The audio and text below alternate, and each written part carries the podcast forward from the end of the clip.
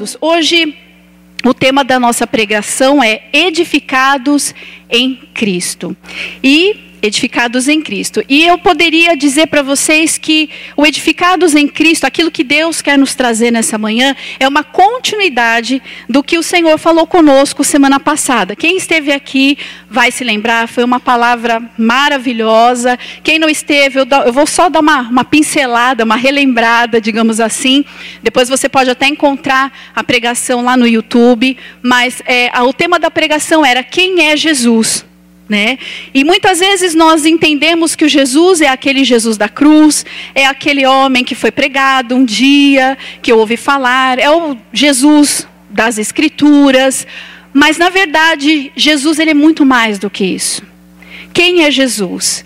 Ele é o nosso Senhor, ele é o nosso Salvador, ele é o ar que nós respiramos, ele é o nosso tesouro, ele é o nosso tudo resumidamente.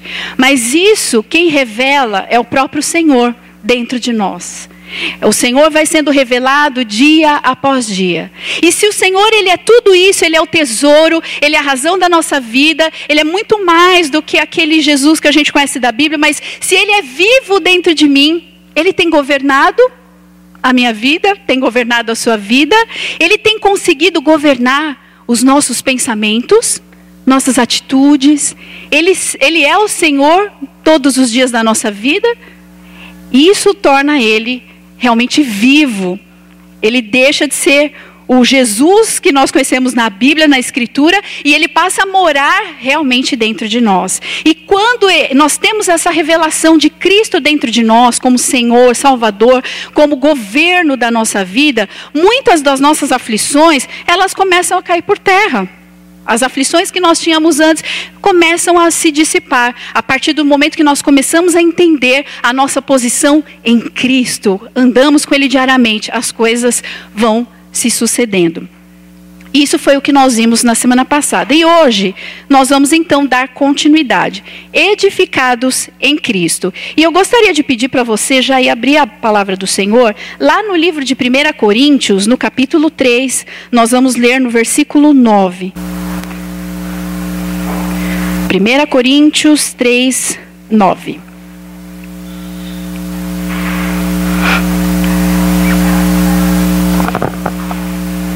Todos acharam? Quem não achou, pode acompanhar ali. Porque de Deus nós somos cooperadores, lavoura de Deus, edifício de Deus sois vós. Aqui o apóstolo Paulo, ele está comparando a vida cristã a um edifício.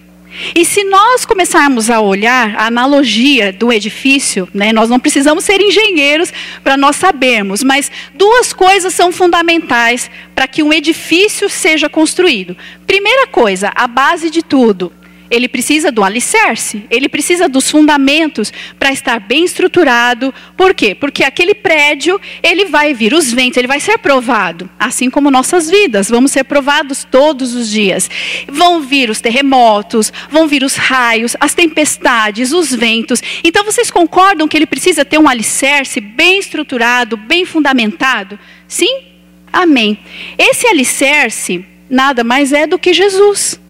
Se Jesus não for revelado a nós como Senhor, como o governo absoluto das nossas vidas, tudo mais o que nós desejarmos fazer, inclusive a obra de Deus, ela não vai ter uma estrutura. Ela simplesmente vai vir os ventos, vai vir as tempestades e ela não vai ter uma base solidificada. Então a nossa base, na verdade, é Jesus. Se você puder um pouquinho mais para baixo, no versículo 11, ainda no capítulo 3, versículo 11, diz assim: porque ninguém pode lançar outro fundamento além do que foi posto, o qual é Jesus Cristo. Então, o fundamento desse prédio é Jesus Cristo. Ele é a base bem fundamentada nas nossas vidas. E isso tem que estar, queridos, muito bem resolvidos dentro de nós. Ele é o governo, ele é o meu Senhor. E aí sim, uma vez que nós temos essa base bem edificada e bem solidificada, aí nós começamos então para outra parte do prédio, que é a construção propriamente dita. E aí, nós temos dois tipos de estrutura desse prédio. Esse prédio, ele pode ter uma estrutura permanente ou ele pode ter uma estrutura temporária. E aí, queridos, aí a escolha é nossa. O Senhor nos pergunta nessa manhã: qual é o tipo de prédio que nós queremos ser nas mãos do nosso Senhor?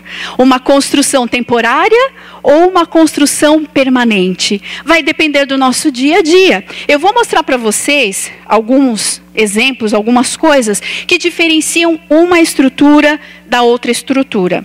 Por exemplo, uma estrutura temporária, ela simplesmente busca as coisas da terra. Por quê? Porque se você olhar, todo mundo está procurando isso, não é verdade? Estabilidade, segurança, recursos, busca as coisas da terra. A estrutura permanente, ela busca as coisas do céu em primeiro lugar. Ela foca as coisas do reino de Deus e a sua justiça. E, como consequência, as demais coisas são acrescentadas. Por exemplo, a estrutura temporária, ela busca bênçãos, mas sem ter o compromisso. Então ela vem à igreja, vem à casa de Deus, buscam as bênçãos, uma palavra de paz dentro do seu lar, uma resposta, uma, uma direção, mas ela não tem compromisso, não tem firmeza. Já a estrutura permanente, ela busca o compromisso em primeiro lugar. E as demais coisas, as bênçãos, a palavra, os direcionamentos que ela necessita, é uma consequência disso. Estrutura temporária te leva a uma vida superficial com Deus, porque não chega ao coração. Então aí você olha, você vê aquela igreja bonita, uau, cheio de gente, o povo sorrindo. Final do culto é uma maravilha. Se você tira uma selfie no final do culto, vai ser o povo todo alegre, feliz, sorridente.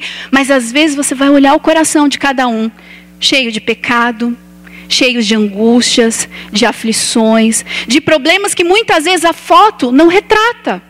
Porque a foto todo mundo sai bonito no Facebook, mas o coração não é tratado.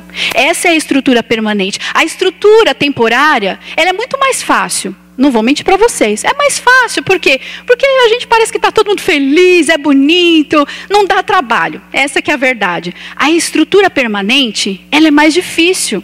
Por quê? Porque ela vai lá na ferida ela trata, muitas vezes tem que chorar, porque dói, vai cuidar uma ferida para ver, machucou o pé, você vai lá, você vai ter que tratar, vai machucar, mas ela traz algo não imediato, mas ao longo prazo ela traz uma cura permanente, ela traz algo sólido.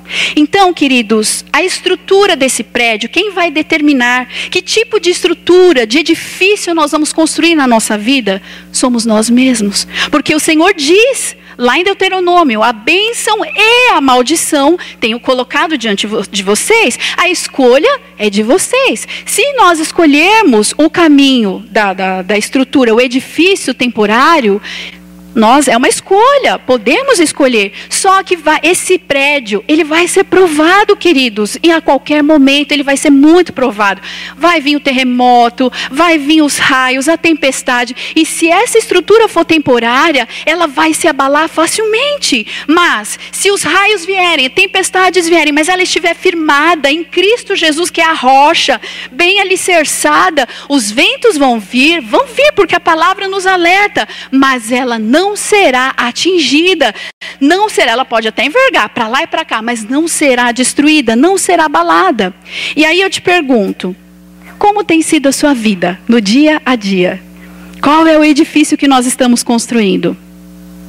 Às vezes a gente começa o dia já, Senhor, faz assim, faz assim, e a gente não para para ouvir, Senhor, eu quero fazer assim, assim. E o que o Senhor quer? É da tua vontade? Assim, assim, do jeito que eu estou falando? Então, isso faz a diferença, queridos, faz toda a diferença. E aí, eu pergunto para vocês, mais uma vez, como tem sido o teu relacionamento diariamente? Você tem conseguido edificar o seu relacionamento em Cristo diariamente? Tem sido uma edificação permanente? Tem sido uma edificação temporária? Como que tem sido?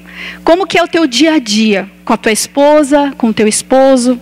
Às vezes a gente começa a olhar e fala: "Puxa vida, mas tem tantas, eu tenho tantos problemas de relacionamento, de casamento". E às vezes, queridos, coisas tão pequenas, nós estamos falhando, deixando de observar, deixando de, de, de regar muitas vezes o relacionamento, porque ele precisa ser regado. É uma edificação diária, eu volto a dizer para vocês. Vou dar um exemplo. Vocês já repararam que cabeça de homem é diferente de mulher? uma, uma pergunta meio, mais ou menos, né? Mais ou menos. Se você buscar lá na internet, vai ter umas historinhas bem legais a respeito disso, da diferença de homem e de mulher. Lógico, é, eles trazem para o lado cômico, engraçado, mas é a realidade. Tem inclusive um vídeo que eu gosto muito que mostra a cabeça do homem, né? E com alguns fios, somente alguns fios interligados, né? Porque o homem geralmente é mais simples, mais racional. E a cabeça da mulher já é aquele monte de fio, monte de fio conectado, é uma conexão que você fala, meu Deus, parece um emaranhado de coisas. E meu marido costuma dizer ainda, ele ainda vai além, ele costuma dizer que ainda é desencapado esses fios ainda, porque eles começam assim, ele dá choque, né? Isso daí é a teoria dele. Mas é a realidade, queridos, é que Deus nos fez assim, diferentes uns dos outros. E se nós não observarmos a palavra de Deus, se nós não formos edificados na, na, na presença do Senhor, a gente não vai ter estrutura para poder entender essas diferenças. E aí está a base de muitos problemas de relacionamentos familiares, relacionamentos de pais e filhos, maridos e esposas. Eu me lembro de um, um testemunho que eu vi há um tempo atrás e ficou gravado, porque eu falei, retrata exatamente aquilo que nós vivemos no dia a dia. Era um casal, eles estavam fazendo, eu acho que era 30 ou 40 anos de casamento, era uma data assim bem considerável, bodas de não sei o quê, mas era uma data bem especial.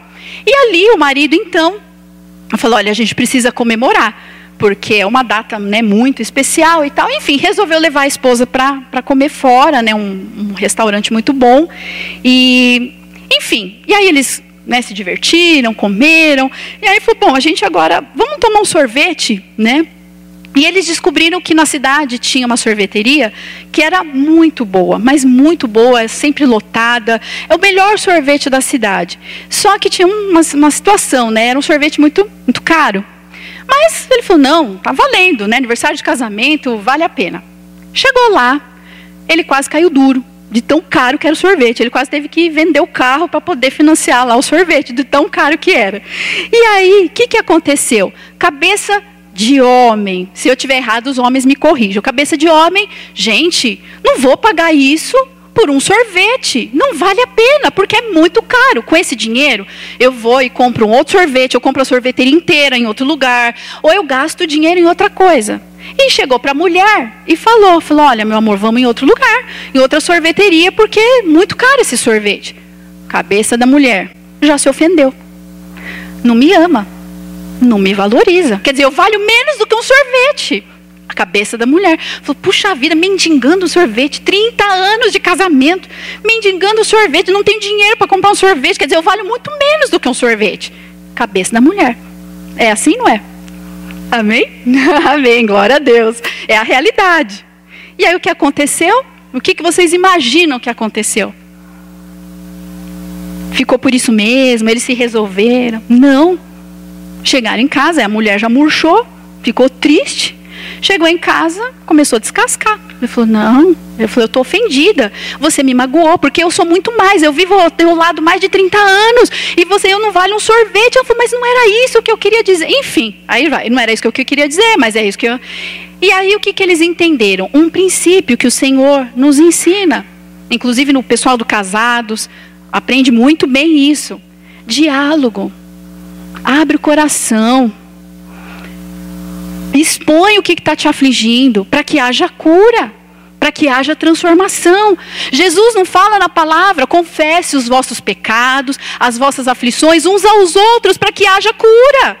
E ali, então, eles viram que o negócio estava indo para um lado muito ruim, eles estavam brigando, e aí eles sentaram para conversar e dialogar à luz da palavra de Deus, edificados em Cristo. E ele disse: Olha, eu não quis te ofender, não foi isso que eu quis expressar no meu coração. Você vale muito mais do que qualquer sorvete.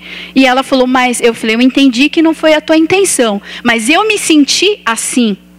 O que, que ele fez? Ele falou: Bom, não foi a minha intenção, mas você se sentiu assim, então eu peço perdão por ter, de alguma maneira, não foi a minha intenção, mas machuquei você. Então eu peço que você me perdoe. E ela, então, liberou perdão, passou a borracha, bola para frente. E assim edificados em Cristo. Então, queridos, são coisas que muitas vezes acontecem no nosso dia a dia e que o Senhor permite nós passarmos justamente para nos estruturar, para nos fortalecer, para poder transformar os relacionamentos de pais e filhos, tem que haver diálogo, tem que haver transparência. Uma outra questão também, quando a gente falou de, é, de compromisso, essa é uma área muito delicada, porque nós vemos que a grande parte, a maioria das pessoas, quando elas vêm para a igreja, elas vêm com uma certa expectativa. Isso não é ruim, porque a nossa expectativa tem que estar em Cristo. Ele pode todas as coisas, ele pode fazer o mar se abrir, ele é o Deus de milagre, é o Deus provedor. Então a gente vem com, é, com essas expectativas a respeito de Deus. Isso é maravilhoso, porque às vezes é essa motivação que nos traz ao, num primeiro momento, a presença de Deus. Mas o Senhor, você pode olhar dentro de todas as escrituras. Deus sempre ele fala ao homem em questão de aliança, de compromisso, de comprometimento. Deus não quer ser somente um doador de bênçãos, mas ele chama os seus filhos a um relacionamento, a um compromisso. Isso você vê em todas as, em todas as partes da escritura.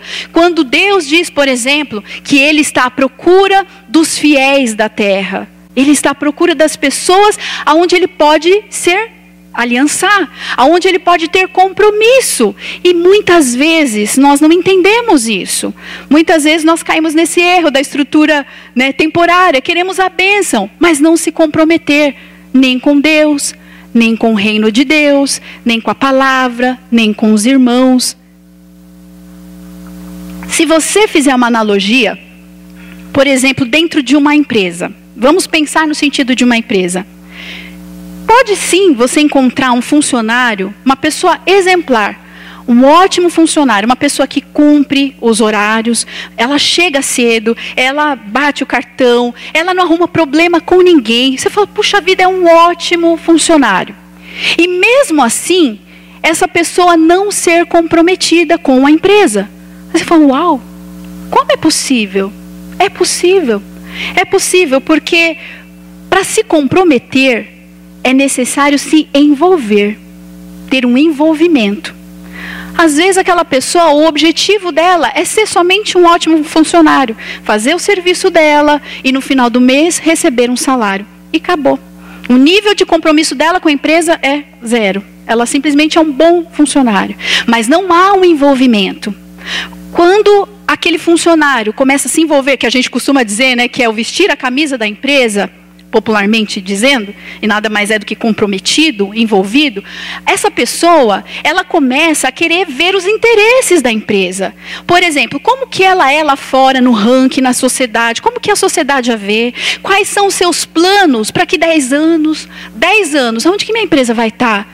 O que, que ela almeja? O que, que essa empresa ela pretende oferecer à sociedade? Como que o meu serviço dentro dessa empresa se relaciona com as demais áreas daquela empresa? Como a minha, a, a minha atividade dentro dela pode comprometer, influenciar e trazer um impacto naquela empresa. Então você percebe que é uma mente diferenciada, é uma mente que está comprometida, porque ela se envolve com aquela empresa. E se nós trouxermos essa mesma mentalidade para dentro da igreja, a gente começa a observar a mesma coisa. O comprometimento, às vezes, é do nível somente o nível raso. A pessoa vem para a igreja todo domingo, chega no horário, sai no horário, dá o dízimo, às vezes até dá oferta, muitas vezes até se envolve com uma área, alguma atividade da igreja, mas não passa disso. É somente aquilo. Não há uma preocupação em saber o além, mais, aonde mais eu posso me enquadrar dentro dessa igreja? Por exemplo, vocês já se perguntaram daqui 10 anos, aonde que vai estar aprisco? Uau, 10 anos é bastante tempo. Mas às vezes nós, na nossa correria, no nosso cotidiano, muitas vezes a gente não para para pensar. Daqui 10 anos, o que, que a igreja aprisco vai estar fazendo? Aonde que você vai estar inserido nesse contexto? Servindo a Deus de que maneira? Dentro da igreja? Nas portas, lá para o lado de fora, na, na, nas áreas sociais, evangelística lá fora. Enfim, nós começamos a perceber que muitas vezes não há esse envolvimento. E se não há envolvimento, queridos, aqui nós vemos que a própria estrutura, ela vai se tornando temporária. As pessoas, por exemplo, elas têm dificuldades de se comprometerem umas com as outras. Vocês já repararam isso? E o lugar mais difícil de acontecer, eu não tenho medo de falar isso, é dentro da igreja. Por que, que as pessoas têm medo de terem compromisso umas com as outras? Porque o compromisso, eu volto a dizer, o compromisso exige envolvimento, relacionamento entre as pessoas. Jesus, em outras passagens, por exemplo, ele se refere à igreja de Cristo como corpo de Cristo. Você já imaginou um corpo, né, o corpo humano, sem ter compromisso envolvimento uma parte com a outra? Por exemplo, a cabeça não sabe o que a mão faz. Ela começa a fazer assim. Não sabe. O pé não sabe o que, que o dedinho da mão faz. Vocês já imaginaram isso? Tem cabimento? Não tem cabimento. Tem que haver um envolvimento. Aí você fala, mas por que, que as pessoas não se envolvem então umas com as outras? E eu vou te dizer o porquê. As pessoas têm medo de se exporem. Elas têm vergonha de se exporem. Porque quando você começa a se relacionar com pessoas, você se expõe. Você conhece a pessoa, mas a pessoa também te conhece. Ela começa a olhar para você e ela começa a enxergar teus defeitos. Simples assim. Aí você começa a enxergar os defeitos dela. Aí você fala: "Ah, não. Mas já pensou?" Aí a pessoa vai ver que eu, por exemplo, eu sou pastora. Imagina, se eu me relacionar com os irmãos, eles vão ver que eu sou cheia de defeito. Que eu tenho um monte de coisas, pecados que eu tenho que vencer na minha vida. E aí o que, que eles vão pensar de mim? Mas é uma pastora. E nós temos medo, de vergonha. Vergonha de sermos de uma certa maneira, tipo, considerados como carnais, menos espirituais, não dignos do cargo ao qual ocupamos. E aí a gente continua naquela superficialidade, né? Sai bonito na foto, todo mundo bonitinho. Mas não há comprometimento, não há envolvimento. Meus queridos, o que Deus está querendo dizer para nós é algo muito sério. Abre o teu coração para que haja cura. Confesse os teus pecados.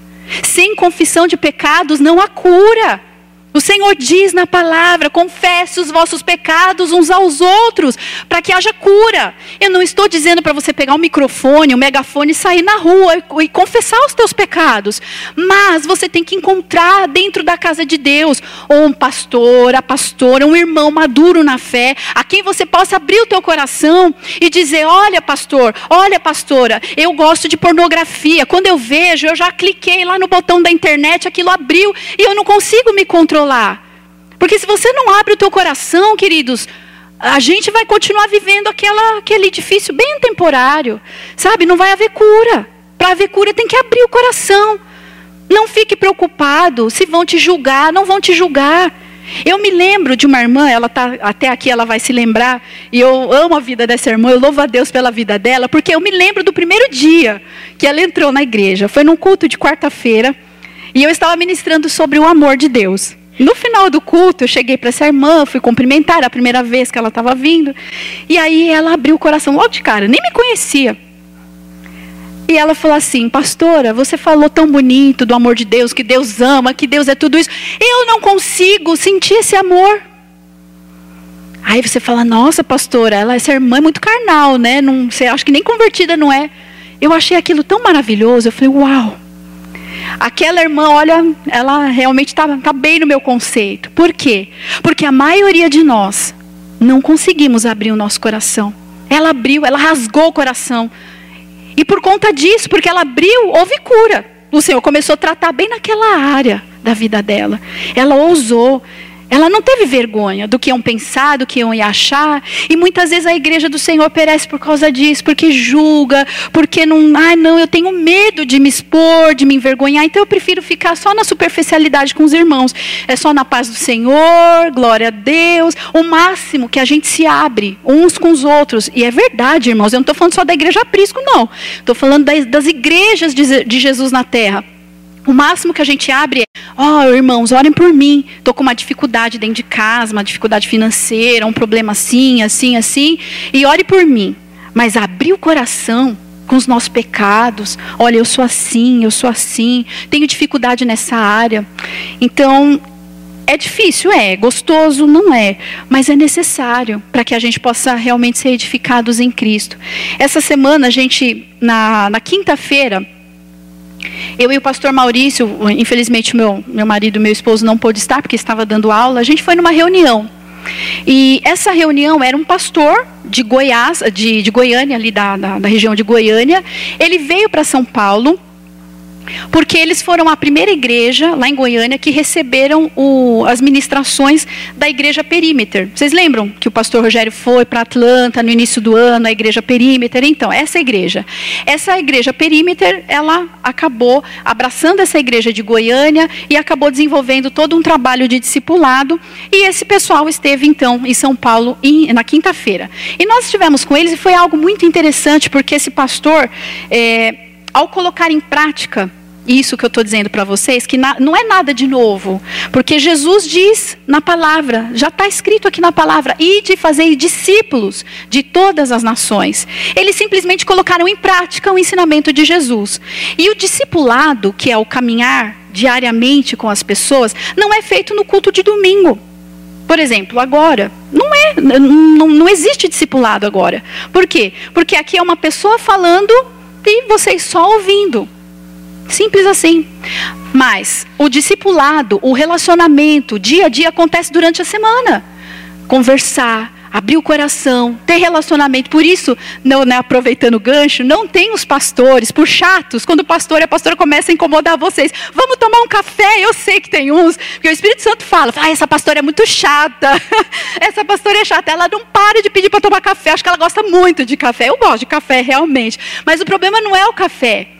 A questão é o relacionamento que precisamos desenvolver uns com os outros. Essa, esse é o foco. E aí esse pastor de Goiânia, ele disse que eles começaram a ter, a trabalhar em cima disso, desenvolver relacionamentos. A igreja dele não é uma igreja grande em número de membros, mais ou menos 250, 260 pessoas, não é uma igreja mega igreja considerada, mas o pastor disse que a igreja cresceu tanto tanto, tanto, tanto, que ele falou: olha, hoje eu tenho uma igreja madura, uma igreja que eu posso sair, viajar, a igreja está ali, uma igreja onde eu posso ser eu mesmo. Olha o que o pastor disse: que eu não preciso mascarar quem eu sou, porque os meus discípulos me conhecem, sabe os meus pecados, sabe, é, conhece meu coração, minhas fragilidades, minhas fraquezas.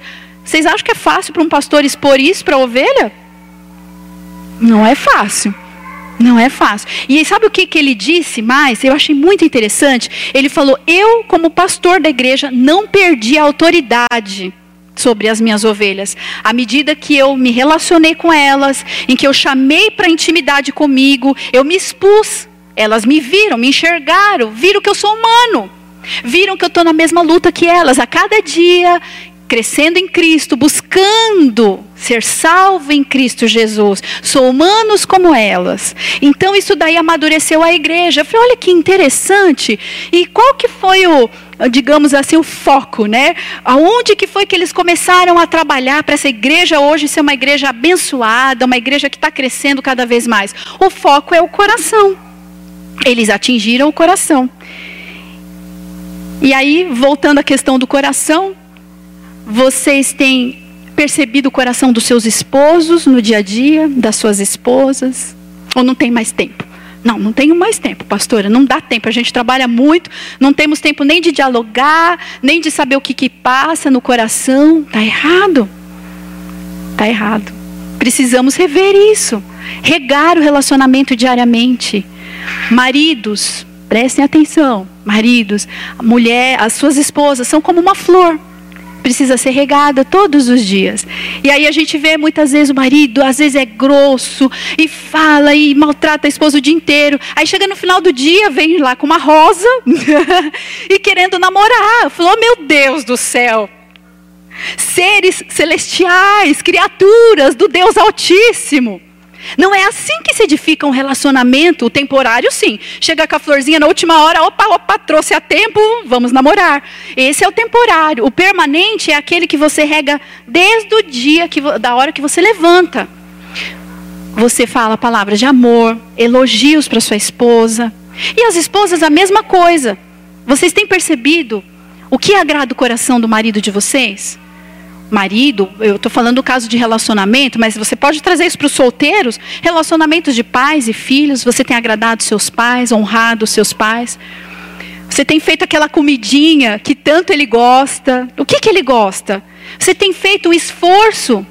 Esses dias atrás, até foi engraçado, né? Eu e minha mãe, nós duas lá no Itaquerão, vestida de Corinthians, até vieram me perguntar, pastora, você gosta de jogo? Eu não sabia esse teu lado. Você gosta de futebol? Eu falei, irmão, se eu te falar que eu não entendo nada de futebol, se você me perguntar quem é o time do Corinthians, eu não faço ideia. Eu falei, mas você estava lá com a camiseta do Corinthians? Eu falei, pois é, para agradar o marido agradar o marido, agradar o pai. Então nós mulheres, né, e agradei mesmo, agradamos, amém, amém. Por quê?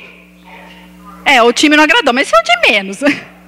o time não agradou. Mas o que acontece? Às vezes a mulher precisa parar os seus afazeres de casa, precisa parar tudo para agradar o seu marido, para fazer o seu papel de esposa, regar o seu relacionamento, que às vezes está precisando ali, está enferrujado, tem que pôr um OD, né, que chama, um OD ali para poder dar uma temperada. Precisa, irmãos. Eu, eu não gosto de futebol, mas eu fui. E se você falar, eu fiquei triste, ai, porque, ai, que, puxa vida, que coisa ruim, uma coisa que eu não gosto é futebol. Não! Voltamos super felizes, alegres. Por quê? Não pelo futebol, porque eu não entendo nada de futebol, mas só pelo fato de poder fazer parte daquele momento especial na vida do marido, de ver a alegria dele, do pai. Puxa vida, isso é mais, mais, vale mais do que tudo de ver alegria. Então, queridos, nós precisamos realmente estar atentos, porque se a gente é, for olhar, a gente não tem tempo para essas coisas mais. Né? Eu, eu digo, eu costumo dizer que o tempo é o nosso maior inimigo.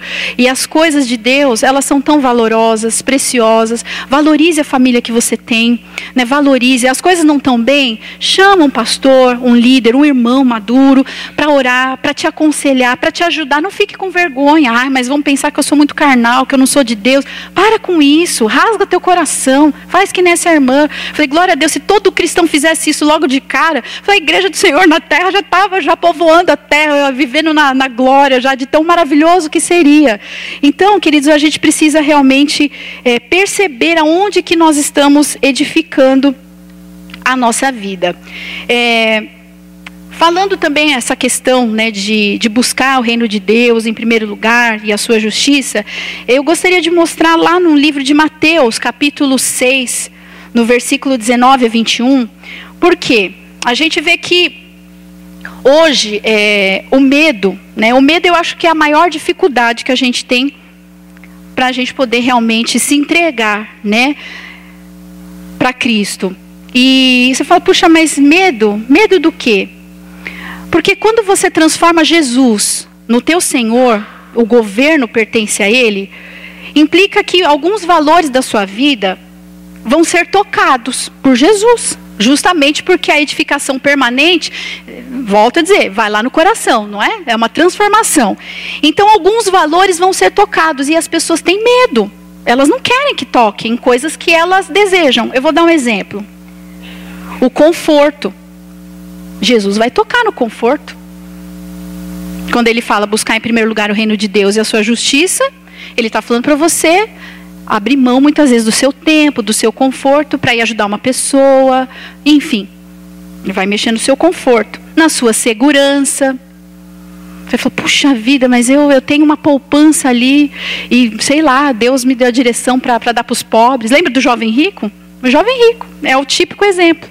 Ele era tão temente a Deus, ele observava todas as leis de Deus, ele era bem temente mesmo. Aí ele chegou para Jesus. Falou, Jesus, eu cumpro toda a lei, eu faço tudo certinho, tudo que o Senhor me manda. Tem alguma coisa que me falta ainda para herdar a salvação? Tipo, ele achou que estava abafando, né? Era a última bolacha do biscoito. Não, eu estou abafando, eu faço tudo certinho. Aí Jesus, olhando o coração, e viu que o coração dele não estava inteiramente entregue nas mãos do rei. Havia alguma coisinha ali naquele coração que Jesus falou: Olha, eu não divido a minha glória com ninguém. Não divido. Eu quero teu coração por completo. É por inteiro, não é pela metade, não. E Jesus falou assim: Olha, eu tenho observado que você é rico, é dono de muitas posses, né? E tal. Vende tudo, dá para os pobres e você vai ser salvo. Vocês acham mesmo que Jesus queria ver aquele homem mendigando, vendendo todos os bens e dando para todo mundo e ficando sem? Vocês acham mesmo que Jesus queria isso? Não. Jesus não queria isso dele, não queria o mal dele. Jesus queria trabalhar naquela área específica onde o coração dele estava preso, que era as finanças, eram as riquezas. E o Senhor diz que aonde está o nosso tesouro, aí também está o nosso coração. Coração dele estava preso. E é por isso que a edificação dele estacionou, não crescia, era temporária. Se você olhar, vamos acompanhar lá Mateus 6, e só eu não abri, né? Só faltou eu, todo mundo abriu. Só um minutinho. Mateus 6, 19 a 21. Diz assim: Não acumuleis para vós outros tesouros sobre a terra onde a traça e a ferrugem corroem, e onde ladrões escavam e roubam. Mas ajuntai para vós outros tesouros no céu, onde traça nem ferrugem corrói, e onde ladrões não escapam e nem roubam. Porque aonde está o teu tesouro, aí também está o teu coração. Então aqui nós vemos mais um um adendo de Jesus acerca dessas coisas. Não como leis, tesouros da terra, como aqueles que edificam a sua vida em algo temporário. Mas busquem em primeiro lugar o reino, se comprometam com o reino, se comprometam com a igreja local, se comprometam com os irmãos. É isso que Jesus está dizendo. Comprometa suas finanças com o reino de Deus. As demais coisas serão acrescentadas. Não acumulem tesouros nessa vida, porque essa vida é passageira. Mas o que você acumular nessa terra, referente à eternidade, isso vai permanecer eternamente o reino de Deus, salvação de vidas. Senhor, como que eu posso servir na casa do Senhor? Eu quero me comprometer, eu quero me envolver, eu quero ser útil. Como que o Senhor quer usar a minha vida, meus dons, minha juventude no teu reino? Como? Como, Senhor? Você está acumulando tesouros para a eternidade. Essa daí traça, ferrugem, nada corrói. Agora, as coisas desse mundo, tudo vai perecer. Tudo, tudo. Poupança vai ficar, casa, carros, bens, tudo que você imaginar de bom dessa vida. Você fala, nossa, aquela casa dos sonhos é o meu sonho, legal. Ela vai, um dia ela vai perecer, ela vai estragar, ela vai, ela vai ficar. O carro que era o carro que você queria, o carro dos sonhos, é o carro do ano. Daqui dois, três anos, quatro, cinco anos, já era, já pereceu, já destruiu, já era. Então, queridos, para encerrar, o Senhor, Ele quer ser Senhor absoluto da nossa vida. Ele quer ter o governo. E tudo que Ele deseja para nós é bom, perfeito e agradável. A palavra de Deus diz que os pensamentos de Deus são muito mais altos. Nem olhos viram, nem ouvidos ouviram, nem jamais penetrou em coração humano. Aquilo que Deus tem reservado para os seus amados, para aqueles que o amam e o adorem. E já para encerrar, eu queria até terminar com um testemunho também, que na hora que eu estava preparando a palavra, o Senhor. Eu, nós, ah, tem mais um versículo, perdão, gente. Tem mais um que seria muito importante a gente ler. 1 Timóteo, capítulo 6, versículo 19. Esse é o último, prometo. E, e depois eu vou contar esse testemunho na hora de preparar a palavra. O Senhor tocou meu coração para dar para vocês. É, 1 Timóteo 6,19. Dessa forma, eles acumularão um tesouro para si mesmos, um firme fundamento para a era que há de vir, e assim alcançarão a verdadeira vida. Glórias a Deus. Esse é o verdadeiro tesouro. É aquele que traz um fundamento que vai te levar a uma verdadeira vida. Qual é a verdadeira vida? É essa aqui? Não. Essa aqui é bem passageira, mas é a que virá, porque essa é eterna. Eterna, eternamente. Não vai se acabar nunca. Então, vale a pena a gente entesourar para o reino de Deus, buscar o reino de Deus, se comprometer uns com os outros, para que a gente possa ganhar a verdadeira vida. E o evangelho é totalmente o oposto, né? Para você ganhar a vida verdadeira, você perde a sua. Né? Não é o que Jesus fala? O que é perder sua vida? É, é simplesmente entregar os teus sonhos, os teus desejos, é morrer para você mesmo, para a tua vontade e preferir viver a vontade de Cristo. Aí sim a gente vai viver a cada dia essa verdadeira vida. E para encerrar então, esse testemunho que eu achei muito interessante, porque nem sempre é fácil, né? A gente fala assim, parece que é tão simples, nem sempre é fácil viver a vontade de Deus, mas vale a pena quando nós nos esforçamos. Eu me lembro de um testemunho, era um casal de pastores, eu não sei por que Deus está me incomodando tanto para dizer esse, nesse testemunho, e eu sei que o horário está avançando, mas o Senhor está incomodando, então eu vou falar, vai servir para alguém. É, era um casal de pastores eles eram muito ativos na igreja, muito ativos. Eles estavam envolvidos com tudo, visitavam pessoas e eles tinham esse coração mesmo, né? Um coração ali voltado para Deus, buscavam o reino de Deus em primeiro lugar. Só que o que acontece? Eles caíram num outro erro de não cuidar da família deles. Então eles estavam tão envolvidos nas coisas de Deus, porque afinal de contas o povo precisava de ajuda, e é verdade. Só que eles esqueceram de um fundamento básico que é a família deles mesmos. Então eles não tinham tempo para poder manter a chama acesa do relacionamento. E aí o que, que aconteceu? Não tinha mais carinho, não tinha mais palavras de amor, não iam mais, não, não iam para Itaquerão, né? Nem, acho que nem tinha Itaquerão para ir lá assistir o jogo, não tinha isso. E aí o que, que aconteceu? A mulher começou a ficar carente, porque a mulher ela é mais sensível do que o homem. Ela começou a ficar muito carente de palavras de amor, de carinho, enfim. E aí um belo dia, ela encontrou um jovem, bem mais novo do que ela, trabalhava com ela, e começou a elogiar, coisa que o marido não fazia. E começou a elogiar como ela era bonita, como ela estava elegante, palavras que ela precisava ouvir, que ela não via dentro de casa. Resumidamente, o que, que aconteceu? Ela simplesmente caiu em adultério. Ela traiu seu marido e ela, na hora que ela caiu em adultério, ela se arrependeu. Muito, ela se arrependeu muito. Só que e agora? O que, que eu faço? Falo para o marido, não falo para o marido. E o Senhor cobrando ela. Você quer ser que tipo de edifício? Aquele que fica no superficial. O superficialzinho, ah, tá bom, já peço pedir, pedir perdão para Deus e está resolvido. Não. A pessoa ofendida está aqui na terra, entre os viventes. Vai lá e pede perdão. Rasga o coração. Ai, mas eu vou perder o casamento. Você crê que Jesus tem o poder de restaurar? Porque às vezes a gente prega, né? Isso, ai, Deus é poderoso, Deus é poderoso. Mas quando a gente vê uma situação dessa, ai, ele é poderoso, mas não sei se é tanto assim, né? Se Deus fala que Ele cura, é porque Ele cura. Se o Senhor fala que restaura, Ele restaura por completo. Deus não faz obra pela metade. Não faz. E aquela mulher tomou coragem. E abriu o coração para o marido. Falou: olha, te traí e tal e tal. Foi um choque. Marido queria se matar. Foi um choque, ele não conseguiu liberar perdão na hora, conhecedor da palavra, sabendo que Jesus fala: olha, perdoa para você ser perdoado. Naquele caso, o perdão foi um processo, não foi algo que foi, foi sendo construído a liberação de perdão. O problema não foi nem esse. O problema é que ela também não se perdoava. Além de o marido não perdoar, ela também ela se condenava. Ela não acreditava no perdão de Deus. Ela não acreditava.